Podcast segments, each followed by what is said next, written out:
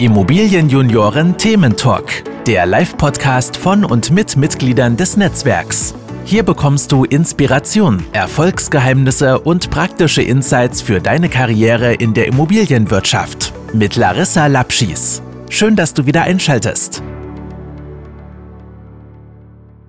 Willkommen zu einer etwas außergewöhnlichen Podcast-Folge heute.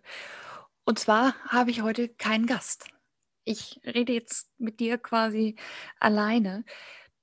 Das hat einen Grund. Also wir haben ja jetzt im Moment äh, ganz viel eben auch auf Clubhouse Gespräche geführt mit Mitgliedern der Immobilienjunioren, aber vor allen Dingen eben auch mit Nichtmitgliedern der Immobilienjunioren. Das ist Clubhouse natürlich eine App, da kann äh, ja erstmal jeder mitmachen und sag mal, diese, das, was wir auch eben im Netzwerk haben, diese fachliche Eignungsprüfung, äh, die entfällt ja dabei komplett. Und ähm, ich habe jetzt schon viele Räume auch moderiert.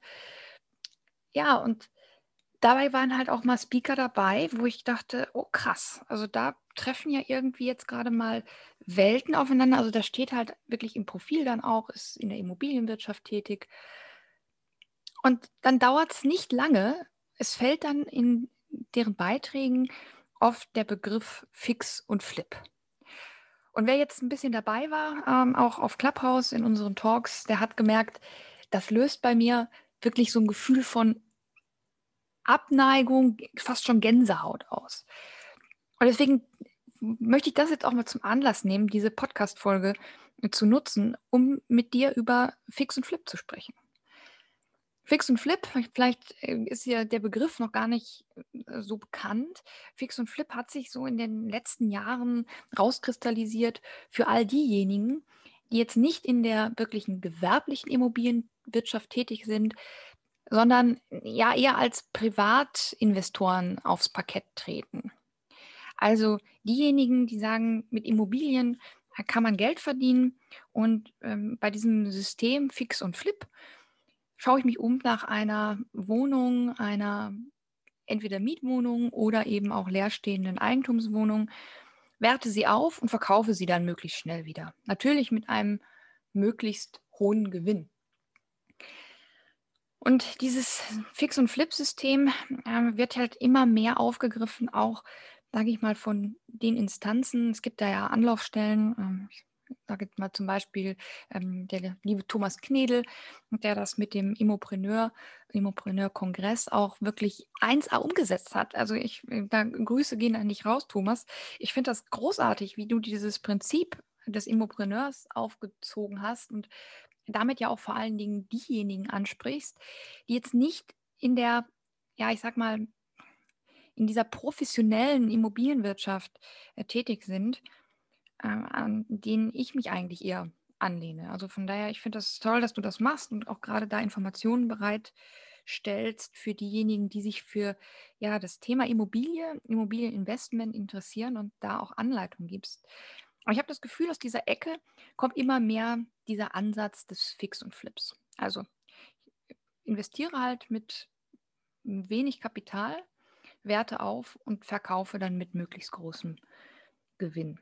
Und mir stößt das ein bisschen übel auf an der Stelle. Und äh, weil ich eben jetzt gerade auch gestern in dem Gespräch, da war eigentlich ein ganz netter Talk entstanden mit jemandem, wo ich das Gefühl hatte, oh cool, der äh, traut sich jetzt in die Immobilienwirtschaft und ähm, hat auch einen ganz guten nachhaltigen Ansatz dahinter. Und gegen Ende des Gesprächs fiel dann der Begriff, ich werde mich jetzt verstärkt dem aggressiven Fix und Flip zuwenden. Ich weiß nicht, wie geht es dir damit, wenn du das hörst? Ich finde das, find das schlimm. Und ich bin jetzt nicht die Moralpolizei. Also das muss ich jetzt mal äh, wirklich ganz deutlich sagen. Ich bin nicht äh, die Moralpolizei. Ähm, aber, und äh, auch an der Stelle, ihr könnt fixen und flippen und machen, wie ihr wollt. Ich bin allerdings der Meinung, dass das einem positiven Image der Branche nicht zuträglich ist. Ich will auch jetzt kurz erklären, warum ich das denke. Ähm, bei den Immobilienjunioren, bei unserem Netzwerk geht es niemals darum, um schnell reich zu werden mit Immobilien. Schnell reich werden mit Immobilien, das verbietet quasi unsere Berufsehre. Also gerade in der professionellen Immobilienwirtschaft sind wir an einer gesunden, an einer angesehenen und nachhaltigen Immobilienwirtschaft interessiert. Schnell reich werden, also dafür gibt es halt auch andere Plattformen. Die Immobilienjunioren stehen auch als Netzwerk dafür, dass man nachhaltig und vor allem werthaltige Beziehungen aufbaut. Und ich denke, das ist auch etwas, was für ja, den Berufsstand wichtig ist. Jetzt vergleicht das mal, äh, ich möchte mal kurz auf die RICS ähm, eingehen. Das ist ja ein, ja, man kann auch sagen, der weltweit größte Immobilienverband. Und dieser, dieser Verband, der hat für seinen Berufsstand, also für die Immobilienwirtschaft, Werte und Normen definiert. Und wer jetzt den äh, RICS-Titel, also man kennt das vielleicht, die, ähm, die, die, Kürzel hinter dem Namen MRICS oder FRICS, Member of Royal Institution of Chartered Surveyor oder eben der Fellow-Titel. Wer das in seinem Namen trägt, der verpflichtet sich, diesen ethischen Standards des, äh, des Verbands eben gerecht zu werden. Und ich will euch mal kurz so ein bisschen daran erinnern, vielleicht auch, was denn dort drin steht, was dort festgeschrieben ist. Und da steht zum einen, dass man so handeln soll, dass das Vertrauen in den Berufsstand gefördert wird. Jetzt vergleicht das mal mit dem Begriff Fix und Flip. Also schnell aufwerten, schnell verkaufen, schnelle Rendite. Ich finde das nicht sonderlich vertrauensfördernd. Oder die RSCS sagt auch, wir müssen Verantwortung übernehmen. Und das finde ich nochmal einen ganz wichtigen Aspekt.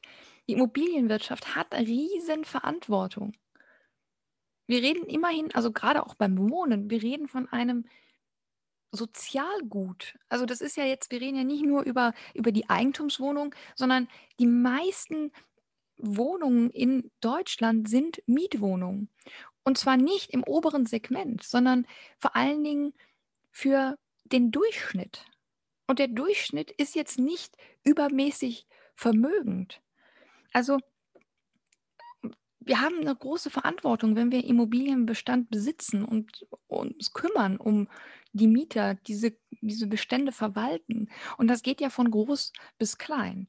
Und jetzt bei den Immobilienjunioren sind wir ja ausgerichtet auf das B2B-Geschäft. Wir sind ausgerichtet auf diejenigen, die große Immobilienbestände verwalten und eben nach hohen ethischen Standards handeln.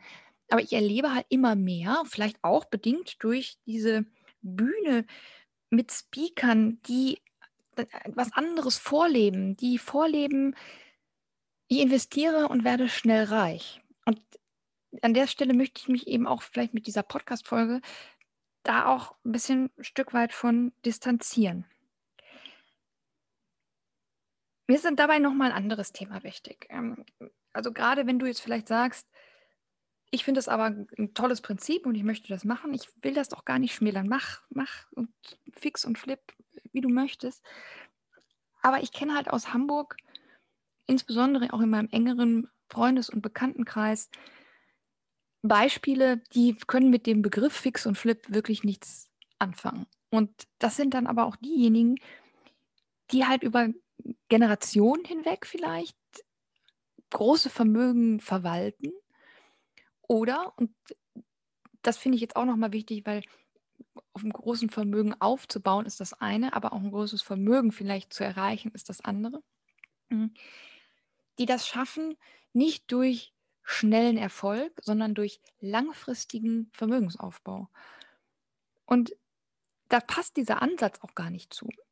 Ich möchte mal, so, es gibt ja so ein paar Hamburger ja, Institutionen der auch der Immobilienwirtschaft. Ich sage nur mal äh, Greve, also das kennt man vielleicht außerhalb der Stadtgrenzen nicht unbedingt. Helmut Greve hat den Satz geprägt, bauen, kaufen, nie verkaufen. Nie, nie, nie verkaufen. Also da ging es immer darum, einen soliden Bestand zu haben. Nicht mit Luxuswohnungen. Große Bestände, große Mietwohnungskomplexe. Und darüber, sage ich mal, eine Kontinuität von Einnahmen zu generieren, diese Bestände zu verwalten, zu erhalten, vielleicht stellenweise auch mal zu verbessern. Aber da ging es nie darum, die Riesenrendite zu erzielen, sondern ja, eine kontinuierliche, stabile Rendite zu erhalten. Und jetzt ist Helmut Greve, Gott hat ihn selig, er ist, äh, ist ja nicht mehr da, aber auch seine, seine Erben verwalten jetzt einen riesigen Immobilienbestand aus Mietwohnungen, wo es dabei, ja, wo es darum geht, eben Wohnraum zur Verfügung zu stellen. Ich kenne auch andere Beispiele aus Hamburg. Zum Beispiel mein lieber Freund Marc. Marc, wenn du das hörst, äh, ich grüß dich. Wie du das machst, den Ansatz finde ich fantastisch. Also hm, Marc ist vor allen Dingen auch darauf spezialisiert, ähm, mietpreisgebundene Wohnungen in seinem Portfolio zu haben. Also genau die Anlage, Immobilie, die ein Minimum an Rendite erzeugt aber sehr stabil über einen langen Zeitraum hinweg eine gewisse Rendite ermöglicht. Und dann ist die Story halt erst am Ende.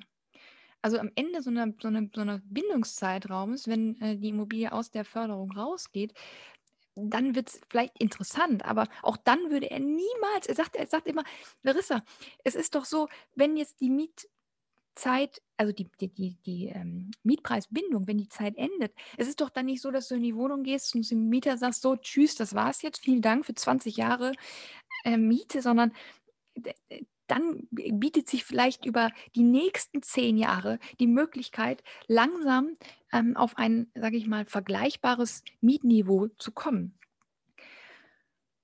Warum macht er das? Also der, ich meine, auch, auch er ist jetzt nicht daran interessiert, ähm, Geld zu verbrennen, aber da geht es immer um die Langfristigkeit, um die langfristige Perspektive.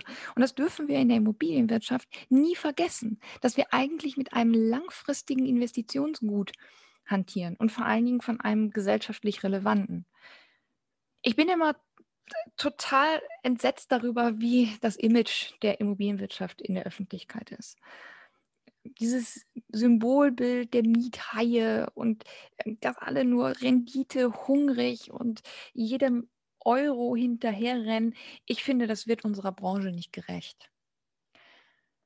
Und ich finde auch, dass dieses, ja, dieser Begriff Fix und Flip, der steht diametral entgegengesetzt zu dem, was die großen Unternehmen, die seit vielen, vielen Jahren äh, gerade auch Verantwortung übernehmen in der Branche, vorleben. Das steht entgegengesetzt zu jeder langfristigen Orientierung, einen Immobilienbestand aufzubauen. Und was auf diesen Bühnen, von denen ich sprach, mit den Speakern, die vorleben, schnell reich zu werden, gelehrt wird, das ist halt nicht die ja, ich will nicht sagen, das ist nicht die Realität, aber das sind vielleicht auch Einzelfälle, wo das mal gut funktioniert hat. Aber generell, Leute, die Immobilienwirtschaft, das ist kein Selbstgänger. Du brauchst wirkliches Fachwissen, du brauchst Know-how, um da auch wirklich erfolgreich mit zu sein. Und wenn das jemand ohne jegliche Fachkenntnis mal probiert, dann ist das nichts anderes als Glücksrittertum. Wirkliches Glücksrittertum.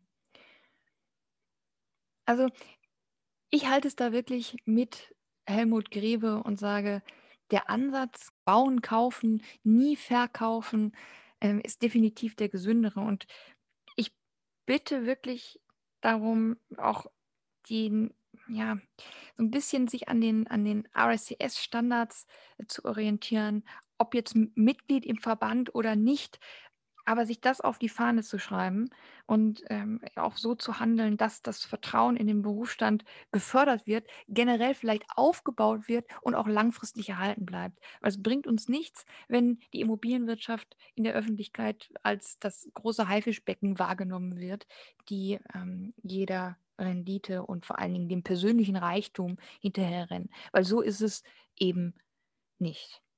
Also nochmal, ich bin ja nicht, ich bin hier nicht die Moralpolizei und von daher macht, was ihr wollt. Aber an der Stelle ist mir nochmal wichtig zu sagen, dass die Immobilienjunioren nicht die Plattform sind, um genau das zu ermöglichen. Also sag mal, wenn du, wenn du sagst, ich finde das System toll und ich möchte mich mit dem weiter beschäftigen, dann bitte tu das, aber nicht auf der Plattform der Immobilienjunioren. Also ich freue mich wirklich über viele Mitglieder, die an einer langfristig orientierten Immobilienwirtschaft interessiert sind, die vielleicht auch mehr Fuß fassen wollen in der Branche, das ist in Ordnung, aber grundsätzlich sind bei uns ja die Einstiegsvoraussetzungen eine abgeschlossene Ausbildung oder ein abgeschlossenes Studium in der Branche. Ähm, oder du bringst vielleicht so einen tollen Spirit mit, dass wir sagen, komm, wir, wir, ziehen, dich, wir ziehen dich da mit und ähm, geben dir vielleicht auch die Infos an die Hand. Aber äh, generell ist mir an dieser Stelle einfach wirklich wichtig zu sagen, ich distanziere mich persönlich äh, von diesem System und ähm, ja, freue mich auch über dein Feedback, ob du das so siehst oder, oder auch so siehst oder ob ich damit äh, so langsam ein bisschen alleine dastehe. Und genau, lass mir, dein, lass mir dein Feedback da. Und ja, wenn du eben auch daran interessiert bist, nach diesen äh, langfristigen Werten zu handeln, dann freue ich mich auch über, ähm, über dich als vielleicht noch neues Mitglied im Netzwerk. Also die Plattform, das Netzwerk Immobilienunion dient nicht deinem Bankkonto, sondern äh, unseren Nutzern, beziehungsweise wir untereinander sind eben daran interessiert, langfristig in einer angenehmen, schönen Branche mit einem guten Image oder hoffentlich irgendwann mal wieder besserem Image zu arbeiten. Danke euch fürs Zuhören und in der nächsten Folge habe ich dann auch wieder einen Talkgast. Wenn du auch mal dabei sein möchtest als Talkgast, bewirb dich gerne. Als Eventmitglied kannst du ähm, über das Formular ähm, deine, deine Bewerbung einsenden. Ich freue mich. Bis bald.